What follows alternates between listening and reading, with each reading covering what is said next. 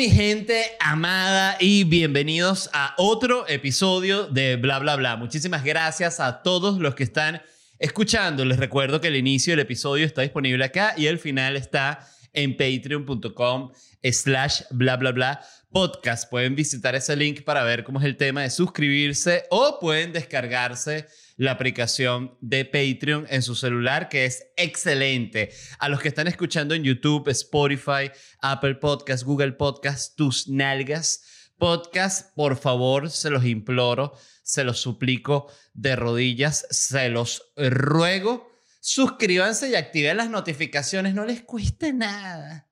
No les cuesta nada. Y, gente, eh, este es el episodio 100 del podcast. Aplausos los doy yo, que estoy aquí solo. Distintos aplausos. El bicho hipócrita que te tiene envidia, recho. No, bueno, si has aplaudido así, no aplaudas. Eh, aplaudo bien, entonces. Ah, sí, sí. Este.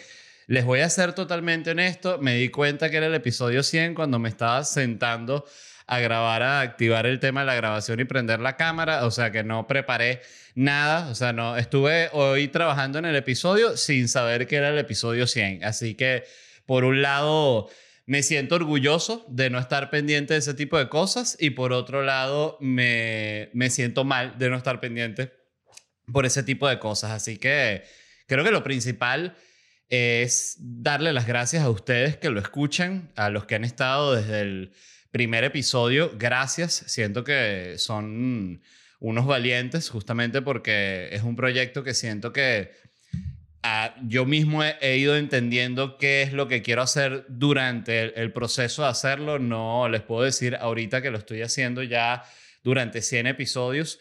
Ya van más de 100 episodios si se cuentan los que hacía la, vamos a decir, temporada pasada, que era con invitados, que los hacía semanalmente. Eh, entonces ya se pudiese decir que, pero estas, estos son los 100 episodios así como, vamos a decir, clásicos, yo solo frente a la cámara. Y mm, gracias a ustedes que lo escuchan, a los que también que llegaron de repente en el episodio 45, chévere, a gente que llegó en el pasado, en el 98. Genial. Gente que estaba escuchando el podcast totalmente enamorados desde el 43 y en el episodio 68 yo dije una cosa que les molestó mucho, les cayó pesadísimo. Es totalmente opuesto a lo que ustedes piensan. Y sepan que eso me pasa a mí también con podcast que yo escucho eh, bueno, sin ir muy lejos, me pasa con Joe Rogan, que es un podcast que escucho ahorita no mucho, pero lo, está en el roast de podcast que escucho y muchas veces estoy de acuerdo, digo, jaje, qué bueno y tal, y me gusta el invitado y tal. Y otras veces lo escucho y digo, ay, pero qué estupidez, por favor, qué pedazo de huevón. Pero es parte de lo natural de, de estar escuchando a alguien hablar, que justamente la persona habla tanto y tanto y tanto y tanto y tanto, que es imposible que tú estés de acuerdo en todo y, y de hecho no es ni siquiera sano. Este, así que nada, de verdad, muchísimas gracias a todos. Este, y, y nada, feliz. Podcast número 100. Arranco de una. Mm. Mentira, no arranco de una nada. Primero voy a hablar del estreno de Orgullo Nacional, que es mi nuevo show, mi nuevo más que un show, un espacio de stand-up, porque ya aquí estoy, es la primera vez que estoy, vamos a decir que subiendo un poco la intensidad con la que estoy escribiendo stand-up, la, no sé cómo, la, sí, la cantidad, estoy escribiendo más, entonces la idea de este show es que vaya haciendo material, puliéndolo, grabándolo, sacándolo y ir metiendo chistes nuevos todo el tiempo, ir probando cosas nuevas todo el tiempo porque simplemente necesito subir el ritmo y estuvo espectacular el primer show. Este, debo decir que estoy muy, muy contento con cómo salió. La pasé muy bien. Nos cagamos de la risa todos. Estuvo como... Hay shows donde también hay química con el público. Y algo que me impresiona también, que lo quería decir para, no sé, eh, el tema del, oficio y el trabajo. Yo tengo ya ahorita creo que 12, 13 años haciendo stand-up y estaba hoy, antes también de sentarme a grabar, estaba teniendo como un momento así nostálgico que estaba eh, pensando en cuando empecé a hacer stand-up, que sí, en, en Teatro Bar y en el Moulin Rouge y que eso, tú ibas a probar cinco minutos de stand-up y era una pesadilla porque es que era tal la torpeza al escribir, la, la línea, el chiste, o sea, que era, era, era, era malo y ya, o sea, era muy difícil de escribir. Y ahorita puedo escribir una hora nueva en un mes, este, y, y estrenarla y con, no sé, y, simplemente ya como que tener otro ritmo, otra manera de gozárselo, que me siento muy afortunado, eso es lo que quería decir de, del trabajo que tengo, me, me parece un sueño y, y le doy las gracias a la gente que va, de verdad, a los shows, este, de verdad. Y bueno, nada, me voy a estar presentando en Miami. Todos los shows de abril se agotaron. Gracias a Dios. Y mm, abrimos funciones todos los sábados de mayo. Voy a estar en Miami todos los sábados de mayo, así que pueden comprar entradas en ticketplate.com. Ahorita estamos en una actualización, cambio de página en ledvarela.com, entonces consigan las entradas en ticketplate.com y también están ya las fechas para, les voy a decir este, muy rápido, eh, para Nueva York y para Orlando. Voy a estar en Nueva York el 10 de junio y en Orlando el 18 de junio. Esto es todo material nuevo, ¿ok? Por, lo digo porque Orlando fui en diciembre. Entonces, nada, estaré por allá. Todo esto lo consiguen en ticketplate.com. Muchas gracias. Y no sé, lástima que no tengo otra publicidad para hacer. no, a ver, esto es pura publicidad. Claro, ojalá, ojalá tuviese más, pero no tengo. Yo soy como un... Siempre he sentido que, tengo algo que, que no llama la atención de los clientes, es la pura verdad, porque de hecho tengo amigos y amigas que se manejan mucho mejor con los clientes y me dejan loco porque tienen cuatro o cinco clientes y yo no tengo ni uno. Este, pero bueno, no me, no me, no me atormenta porque, bueno, no sé, yo estoy feliz con, con lo que hago. A cualquiera le gustaría tener, eh, sí, más ingresos, pero bueno, normal. Este, ¿qué era lo que iba a decir? Ah, no, nada, vamos a arrancar con el programa. Pillen esta noticia. Italia incentiva la natalidad ofreciendo 250 euros mensuales por bebé. Entonces, ok, primero, esta es una noticia que los antinatalistas lloran, ¿no? Porque ahorita está todo este grupo de gente que es antinatalista, eh, que quiere decir, esto no es la gente que es, por ejemplo, pro aborto, ¿no? Este, sino esta es la gente que no quiere que nazca nadie más. O sea, no es que, no, no, que no tenga bebé este, que no tenga, yo no quiero tener bebé y no tenga bebé tú, no tenga bebé el de ella, no tenga bebé nadie. Se acabó. Ya, el humano hasta, ya salí yo, se acabó. Entonces, no, pero deja que otra, otra gente también tiene derecho de nacer y ser una ladilla igual que tú, ¿no? No, ya está. El mundo está demasiado contaminado. Hasta mí. Se acabaron los tickets. Eh, yo Odio a ese tipo de gente, la verdad. Yo soy tan de llevar la contraria que gracias a ese tipo de gente me provoca tener como 15 hijos. Ocuparme solo de 10. Y 5 sí me odian. Pero bueno, ¿qué voy a hacer? No? Y 10 dicen, no, pero sí fue muy buen padre, pero es que éramos 10. Hay 5 que no se pudo ocupar, los sacrificó para ocuparse bien de 10. Papá, papalet, prefirió 10 bien criados que, que, que 15 mediocres. Y eso es bueno. Y los, los cinco, los, los, los, los, más pequeños sí sufrieron mucho, es verdad. Es verdad. Siempre son unos cuentos así. Que por cierto, me, hablando de Italia, antes de seguir con lo de los 250 euros mensuales por bebé. Porque bueno, el punto es que en Italia eh, Ah, no, ya voy a hablar de esto, pero antes de, para, olvidar, para no olvidar lo otro, vi este documental de este tipo, el que era el dueño de la Ferrari, de la Ferrari no, de Fiat, y de la Ferrari también, porque después la compró Fiat, pero se llama Agnelli, eh, Gianni Agnelli, y era un millonario así, pero como de la época de oro de los millonarios cuando Onassis, el de los barcos, y eh, Jackie Kennedy y esa gente. O sea, el año 60 fue como el pico de ellos, 50, 60. Y el tipo, el documental es una belleza porque el, el tipo era un millonario de los, ya que tengo como, ay, ya, este, era un millonario de los de verdad, verdad, así, de esos de que vivían tipo como los millonarios de las películas, que realmente creo que no es así en la verdad, sino que siempre están como más metidos en una oficina, eh, haciendo números, reuniones con gente que les le, van a mostrar unos PowerPoint. Este era un tipo que era, vámonos, voy a desayunar en París y avión se llegaba, después vamos a esquiar, helicóptero, paracaídas, abría esquí, llegaba, ya le tenían listo un croissant, café con leche, helicóptero otra vez para allá, para Turín. Llegamos, ¿qué pasó? ¿Cómo va? ¿Cómo va? ¿Cómo es que se llama la, la esto que hacemos nosotros? El, ¿Cómo se llama? Fiat, de Agnelli. Eso, los carros esos, buenísimo. ¿Se están vendiendo? Sí, sí, señor Agnelli. Ah, perfecto. El tipo era un multimillonario, y, pero lo que me dio risa fue que al carajo se le muere el papá, ¿no? No, no es que me dio risa de se le muere el papá, sino que se le muere el papá y él lo cría el abuelo. Y el abuelo es como...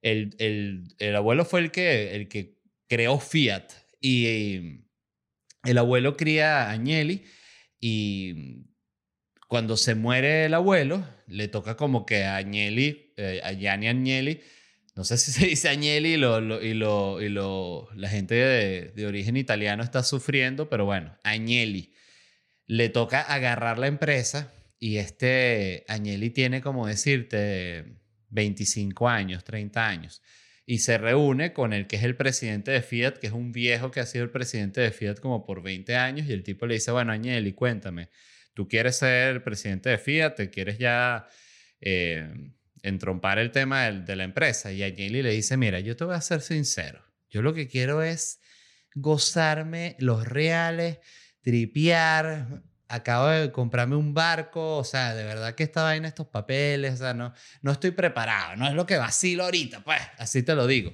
Y el tipo le dice, el viejo le dice que está también gozando él siendo el, siendo el presidente de Fiat, le dice, Agnelli, anda, gozate tus reales, gózatelas, disfruta y vente cuando estés listo, cuando estés preparado. Agnelli le dice, sí va el tipo vive una vida de puta madre y tal. Y bueno, en determinado momento se muere finalmente este viejo que era el presidente de Fiat y dice el documental, ¿no? Y a Agnelli le toca regresar y finalmente ocuparse de la empresa familiar. Y Agnelli regresa y cuando muestran cómo regresa Agnelli, ya Agnelli tiene que ser 62 años. O sea, que Agnelli estuvo toda la vida jodiendo y tripeando periqueado, gozando una bola, un yate. Llegó ya de viejo a la Fiat de que, ah, ¿qué vamos a hacer? Eh, cancélame el Fiat 1, vamos a sacar, coño, este, se me ocurre una idea para un carro más feo que el coño. Quebró Fiat como en dos años y ya. Esa es la historia de Agnelli. Vean la, el documental, una joya. El punto es que ahorita Italia tiene, es un desastre porque gracias al coronavirus fue uno de los países que más sufrió se murió una cantidad terrible de gente, entonces ha bajado además la natalidad, porque claro, Italia está como en una depresión, entonces el gobierno está preocupado y dieron este estímulo, ¿no? A cada persona que tenga un bebé le dan 250 euros. No sé si será...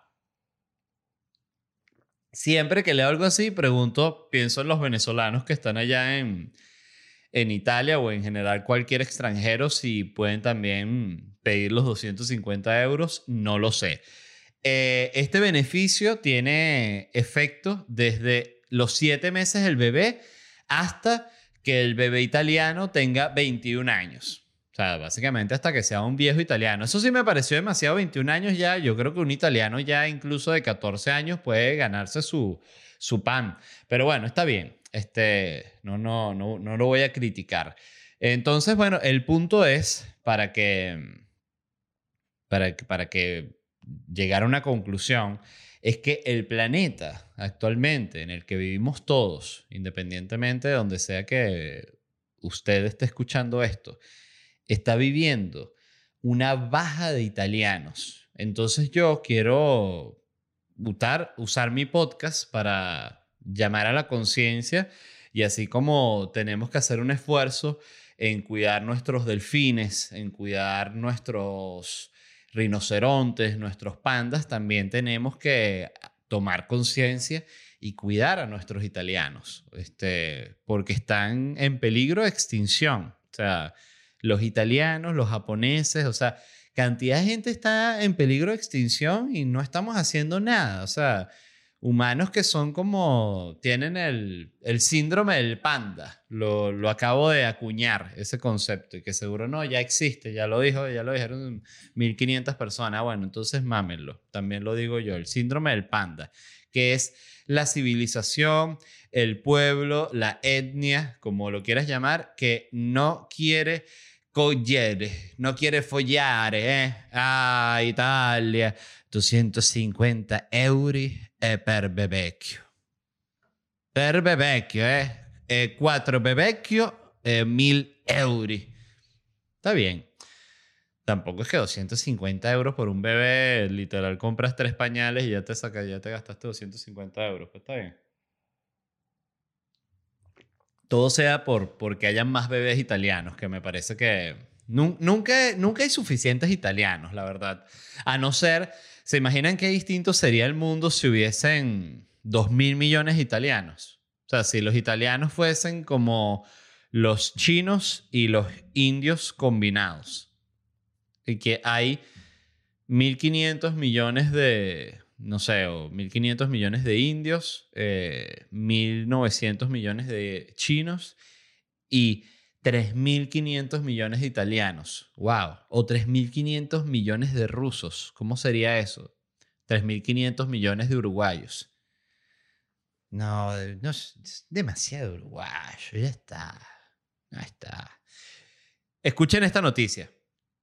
Se hizo un estudio a unos restos de Homo sapiens y descubrieron que tenían genes de neandertales, lo que quiere decir que los Homo sapiens se cogían a los neandertales. Se confirmó científicamente. Cosa que no me sorprende, pero en lo más mínimo, porque si actualmente, en pleno año 2021, que estamos a nada, la humanidad de conquistar Marte, de que lleguen, el humano va a llegar a Marte.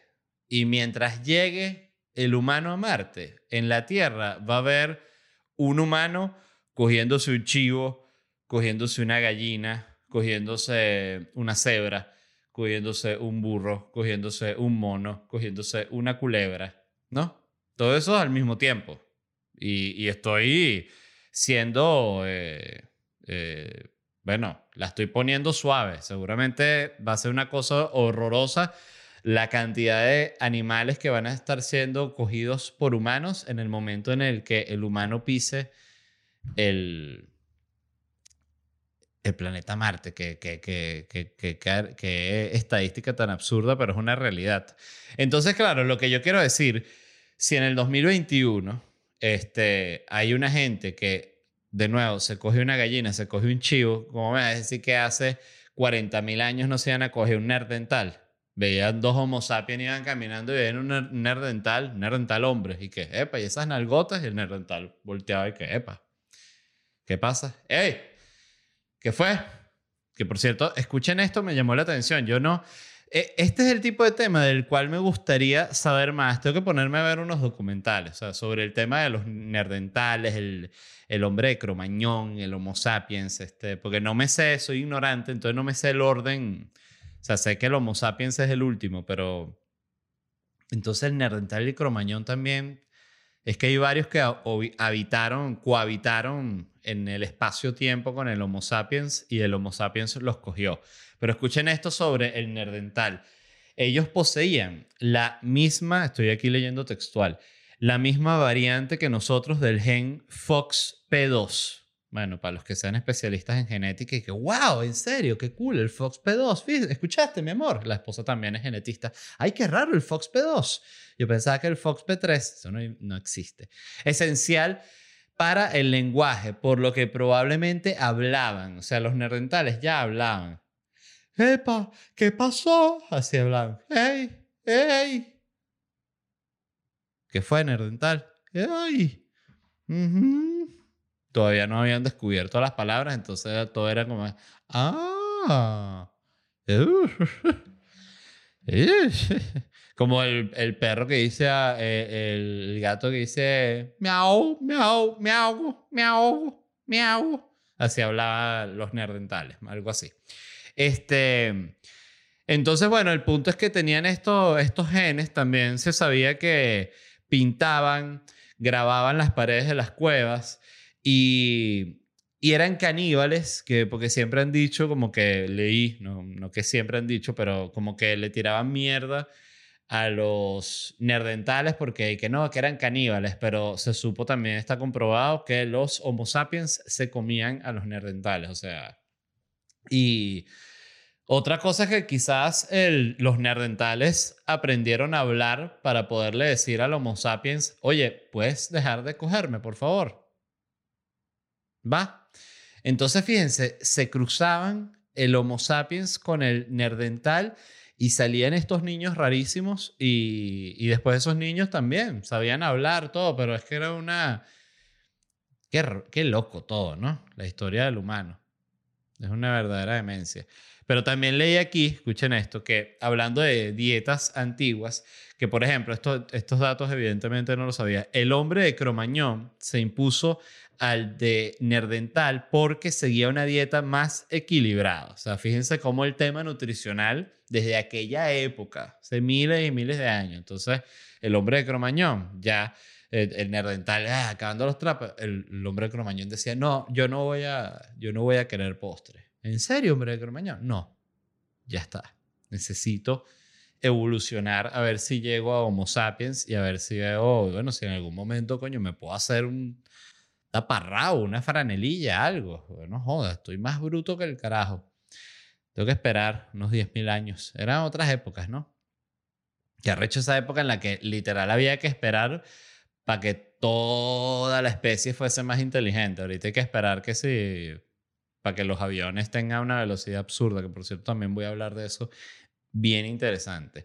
Entonces escuchen esto de los nerdentales. Dice que los nerdental aparecieron en Europa hace unos 200.000 años y comían básicamente carnes rojas de ciervos, renos y mamut. Mamut a la parmesana, mamut en su nido, mamut orgánico también. Pero no, ese mamut procesado no me gusta. Estoy eh, preparando solo mamut orgánico y de verdad voy al baño mucho mejor. Y los hombres anatómicamente modernos, los Homo sapiens, incluyeron en su dieta los peces y las aves. O sea, fueron los primeros que empezaron a comerse una gallina que había en esa época, una gallinota así grandota, este, como de, ¿qué será? 75 centímetros. Se la comían la gallinota y, y el peche.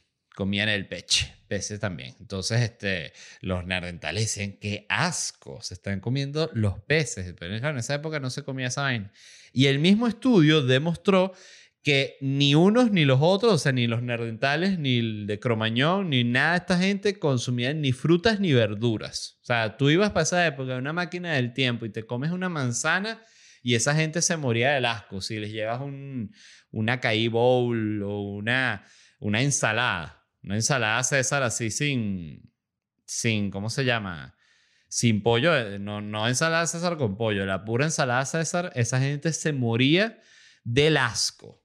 Pero bueno, me pareció una cosa bien... Un, descubrimiento, eh, no un descubrimiento interesante, una afirmación que ya se sepa científicamente. Sí, mira, el humano, el, el Homo sapiens se cogió el neandertal. Ya, está asumido, está hablado. Ya. Ahora pasamos a una noticia de Japón. Japón, nuestro país favorito. O sea, yo digo que el podcast debería ser patrocinado por el Consulado de Japón en Miami. Por favor. Sería bellísimo que arranque el podcast con la bolita de Japón. Pu, pu, pu, pu, Japón. ¿No? Estaría bueno. Este, la gente de Japón y que le traen al, al primer ministro de Japón todos los temas. Y, ah, y, y primer ministro, también está este tema, nos llegó esta, esta propuesta de un comediante quiere que patrocinemos su podcast. Wow, no sé. ¿Pero de qué habla? Bueno, habla más que todo de nuestros problemas de suicidio y ese tipo de cosas. Llama mucho la atención sobre, ah, bueno, sí, patrocínalo. Dale de 35 mil dólares mensuales. Gracias, Japón. Japón, Japón. Compongo una canción y todo. Se llama Japón, Japón. Te quiero, Japón. Japón, Japón. Esas eran las canciones que pegaban en los años 60. En fin, Japón. Eh, hombre japonés, lean, escuchan la noticia, hombre japonés que puedes rentar para no hacer nada, tiene miles de clientes. Este es un tipo que se llama Shiho Mojimoto. Tiene 37 años de Tokio, Japón. Entonces, él lo que hizo fue eh, ofrecer sus servicios por primera vez en un tweet y escribió lo siguiente. Me ofrezco en alquiler como persona que no hace nada. Le resulta difícil entrar a una tienda por su propia cuenta. Le falta un jugador en su equipo. Necesitas que alguien te guarde un lugar.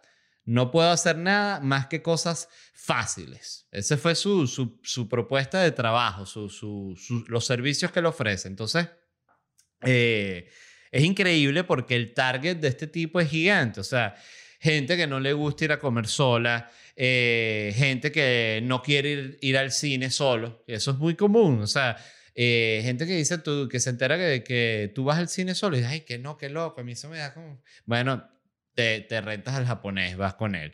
Eh, gente, una primera cita, que ahorita que están las cosas tan peligrosas, bueno, me da miedo, yo no conozco ese, a ese tipo, ¿no? Hiciste una cita por Tinder. Bueno, te llegas con el japonés. Y la gente llega así a la cita y te llega con la chama, la muchacha se llega con su japonés. Y el, tipo de la cita, hola, bueno, un placer. Este, el, disculpe, ¿el señor está contigo? Sí, sí, eh, eh, es mi japonés, no, no te preocupes, él está aquí con nosotros. Eh, ¿tú qué, qué vas a comer? Ay, te, no sé, te vi preguntar qué, qué, qué lugar de sushi recomendabas. No, no, no se me pasó por la cabeza.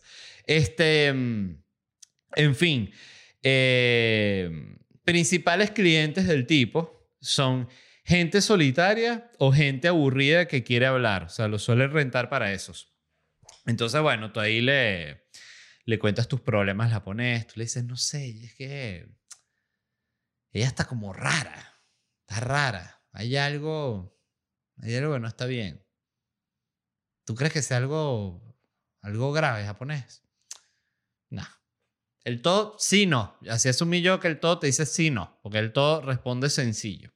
Y dice también que lo han contratado para cenar, lo han contratado para fotos de Instagram, que me pareció interesante porque de repente tienes una marca de chaquetas o de algo así, pero que sea solo el cuerpo, no necesitas un modelo, sino el clásico cuerpo así, foto tipo esta cosa, pero en Amazon, ¿sabes? Que es el cuerpo así, normal. Bueno, lo puedes contratar para eso y también lo puedes contratar para, por ejemplo, si tú eres un tipo muy, muy solitario, no tienes ningún amigo y te da como pena, pues nunca montas foto en Facebook con nadie Ah, disculpen, estaba deshidratado. Em, nada, rentas a tu japonés y montas unas selfies ahí. Súper feliz de que me visitó mi primo aquí en Miami. En el japonés y todo el oye, ese, ese primo tuyo, ¿quién es? Mi primo, ¿vale? De toda la vida. Este.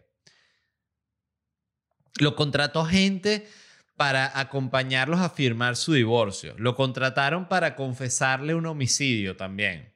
O sea, y la filosofía de vida de él, escuchar esto me llamó mucho la atención. Él dice que no le, a él no le gusta que lo animen por animarlo. Él dice que la mejor manera de ayudar a alguien que quiere lograr algo es simplemente estar a su lado y acompañándolo. Eh, me pareció como una filosofía de vida, eh, bueno, que encaja en 100% con, con lo que él hace, pero me pareció interesante, la verdad, porque es como, no es una no es cursi, no es cliché. La verdad es un tipo bien, bien interesante. Búsquenlo. ¿Cómo es que se llama? Ya les voy a decir el nombre. Shiho Mojimoto. Shiho Mojimoto. Deberíamos hacer eh, en algún momento un top de los mejores japoneses de los que hemos hablado. Pero bueno, este... ¿Qué más para ver?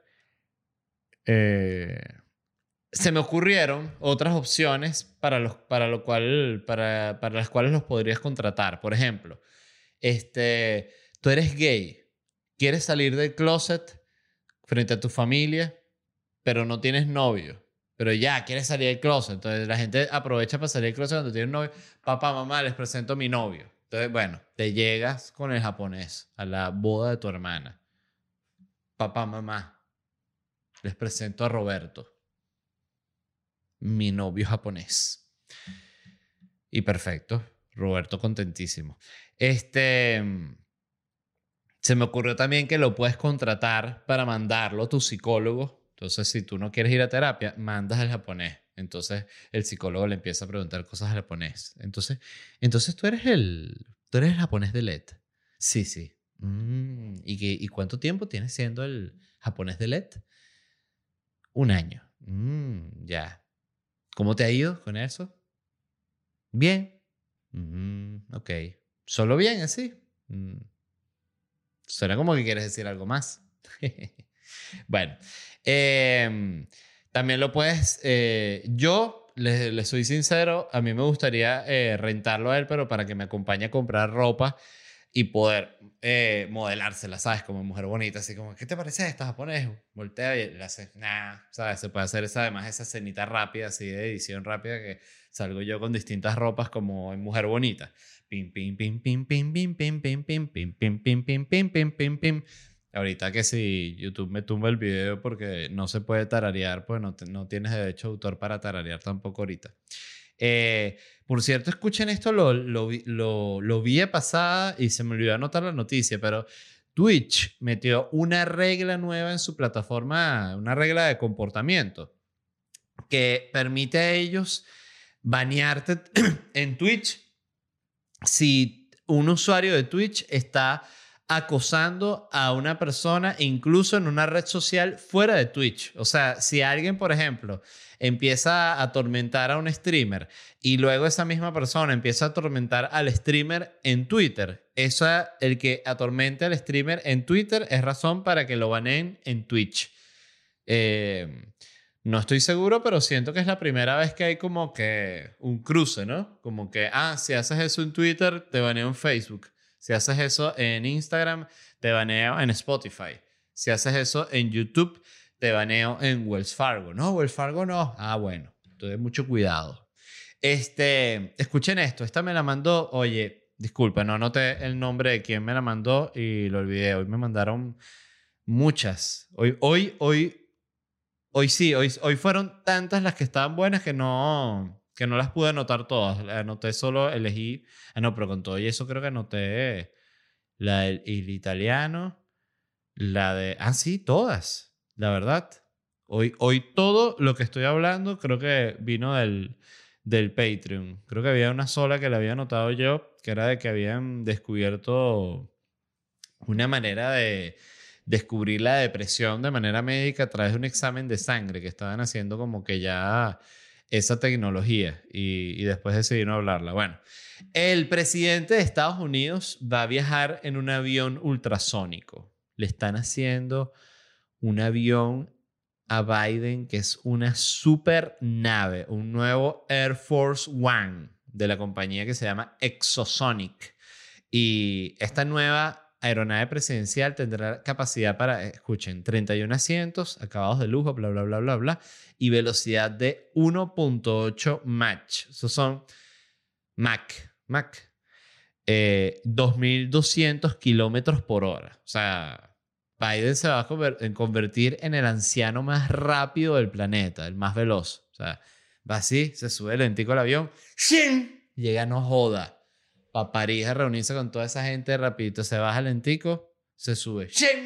Que por cierto, Biden cada vez que corre me da una rechera porque yo sé que él lo hace para demostrar que está joven, pero es que se va a caer, no hay necesidad. Este, tiene que 78, 79 años, ¿no? Muy viejo. Este, y me llamó la atención esto porque dice que el, el tema y ya había leído en paralelo que estaban, iban a volver a poner, a traer al mercado el Concorde, ¿no? El avión este que viaja a velocidad ultrasónica. Entonces ahorita lo que pasa es que descubrieron una tecnología llamada boom softening, que es algo así como suavizador del estallido en español. El avión supersónico de Exosonic puede doblar la velocidad del sonido sin molestar a las personas debajo. Cuando el Concorde estaba operativo, el estallido supersónico provocaba la rotura de cristales en las zonas habitadas. Entonces dice que por eso, ajá, tenía que esperar llegar al mar para ahí sí meter la chola con, la velocidad ultrasónica, pues imagínate, si no le, le partía todos los vidrios a toda esa gente ahí en Maiquetía. Entonces, bueno, este avión, esto sí, ah, no, no lo va a usar Biden porque este avión va a estar listo para mediados del 2030. O sea, del 2035 faltan 10 años. No, es que, exacto. Si hiciera los dos mandatos, eh, no llegue igual. O sea, esto va a ser para el próximo presidente de Estados Unidos. Este, y leyendo sobre esto, voy a tomar un poco de café, disculpen. Me quedé loco con los nuevos aviones que están trabajando. Hay uno de una compañía llamada Hermeus que están haciendo un avión capaz de alcanzar la velocidad Mach, Mach, ¿se dice Mach o Mach? Mach, Mach 5 que es 6.174 kilómetros por hora. Haces un viaje de Londres a Nueva York en 90 minutos. ¡Qué locura! ¡Qué locura! O sea, qué maravilla. Estás en Nueva York, te subes el avión, una película. Te ves, no te pueden ver ni una de Avengers que son largas. Te tienes que ver que si Beethoven o eh, la de los patos de Mighty Dogs, una cosa así. Mi pobre angelito. Mi pobre angelito ya estás en Londres. Increíble, qué maravilla. Este, me imagino que también van a ser muy caros estos vuelos, pero bueno, Aerion, que es otra compañía, está desarrollando un avión que piensa sustituir al Concorde, tiene capacidad de 50 pasajeros y llegaría a los 4.900 kilómetros por hora, pudiendo hacer un viaje Madrid a Los Ángeles en tres horas. Mierda. Esto es una locura. Y escuchen esto, eh, dice que estos son, van a ser como los más rápidos, pero no van a ser los más rápidos porque están trabajando en unas naves suborbitales de Virgin Galactic. Yo no sé por qué Virgin, eh, yo no he usado ningún servicio de esa compañía, pero siempre me ha dado vibra como de, como de que es medio pirata. No sé por qué me da esa, esa vibra, es simplemente una concepción, ¿sabes? Eh, y ya. Este, estos aviones, estas naves suborbitales, viajarán a una altura de unos 100 kilómetros por hora, y prometen llegar a cualquier punto del planeta en menos de dos horas. Y además permitirá unas vistas espectaculares de las curvaturas de la Tierra que acabarían con la fe del terraplanista más convencido, dice el texto.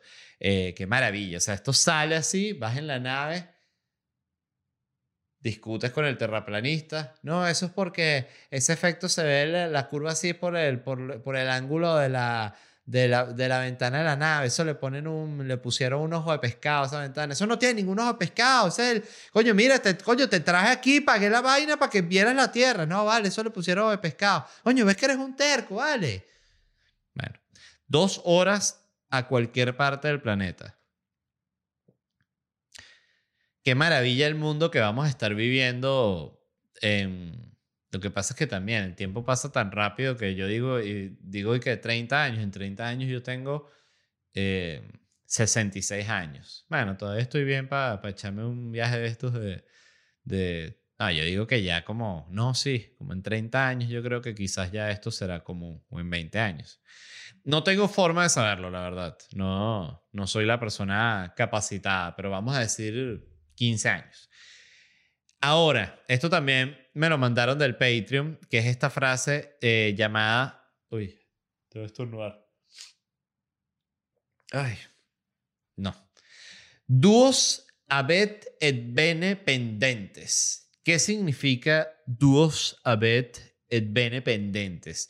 Eso es una frase que en latín significa tiene dos y cuelgan bien. O abreviado, testículos abet o solo abet.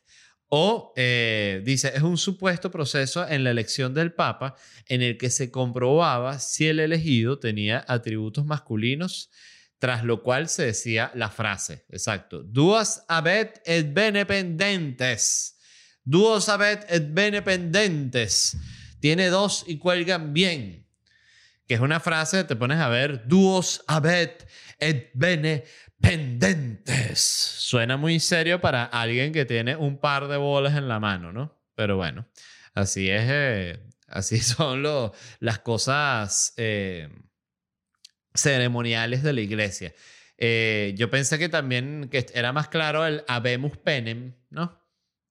Que el duos abet et bene pendentes. Testículos abet, habemus penem. Entonces, bueno, todo esto se, estos todos son mitos, esto no está comprobado que es así, o sea, son como medio mitos urbanos de la leyenda, no sé, no, no, no es mitos urbanos, mitos eh, eclesiásticos sería, bueno, en fin. Este, tiene que ver con lo de la papisa Juana, que también es una, un mito de que supuestamente esta mujer lo, había logrado ser papa y, y haciendo, ajá, dice, ocupó el papado a mediados del siglo 9.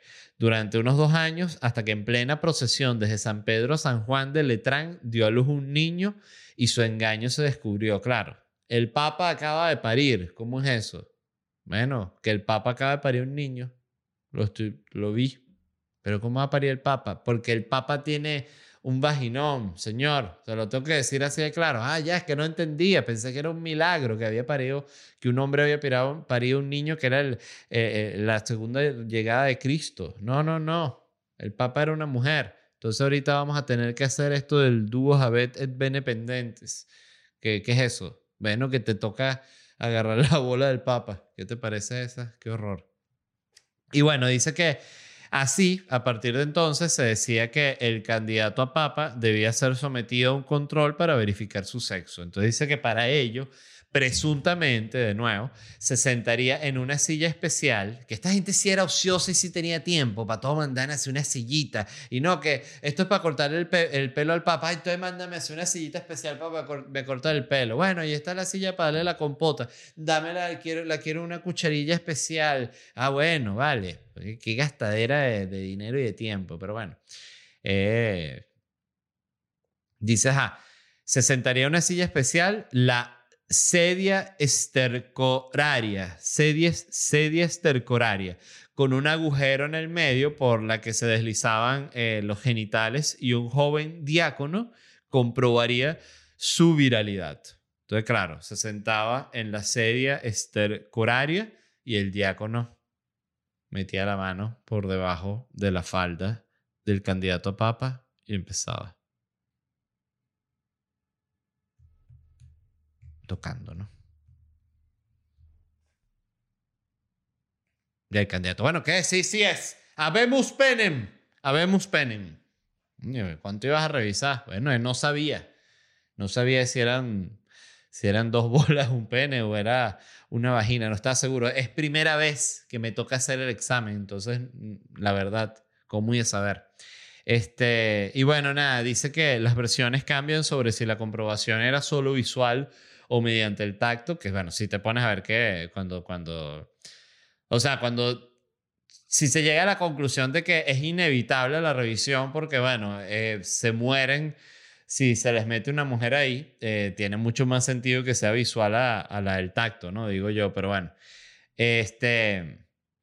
O si el ejecutante era un diácono o un joven cardenal. Ah, bueno, ¿cuál, cuál, cuál era el método de, de comprobación? Era aquí.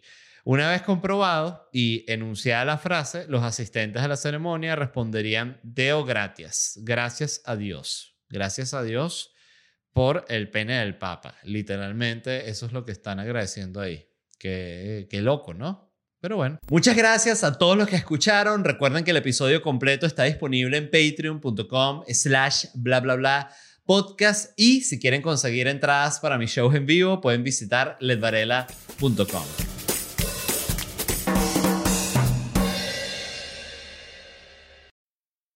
need mealtime inspiration, it's worth shopping Kroger, where you'll find over 30,000 mouthwatering choices that excite your inner foodie. And no matter what tasty choice you make, you'll enjoy our everyday low prices, plus extra ways to save, like digital coupons worth over $600 each week. You can also save up to $1 off per gallon at the pump with fuel points. More savings and more inspiring flavors make shopping Kroger worth it every time. Kroger, fresh for everyone. Fuel restrictions apply.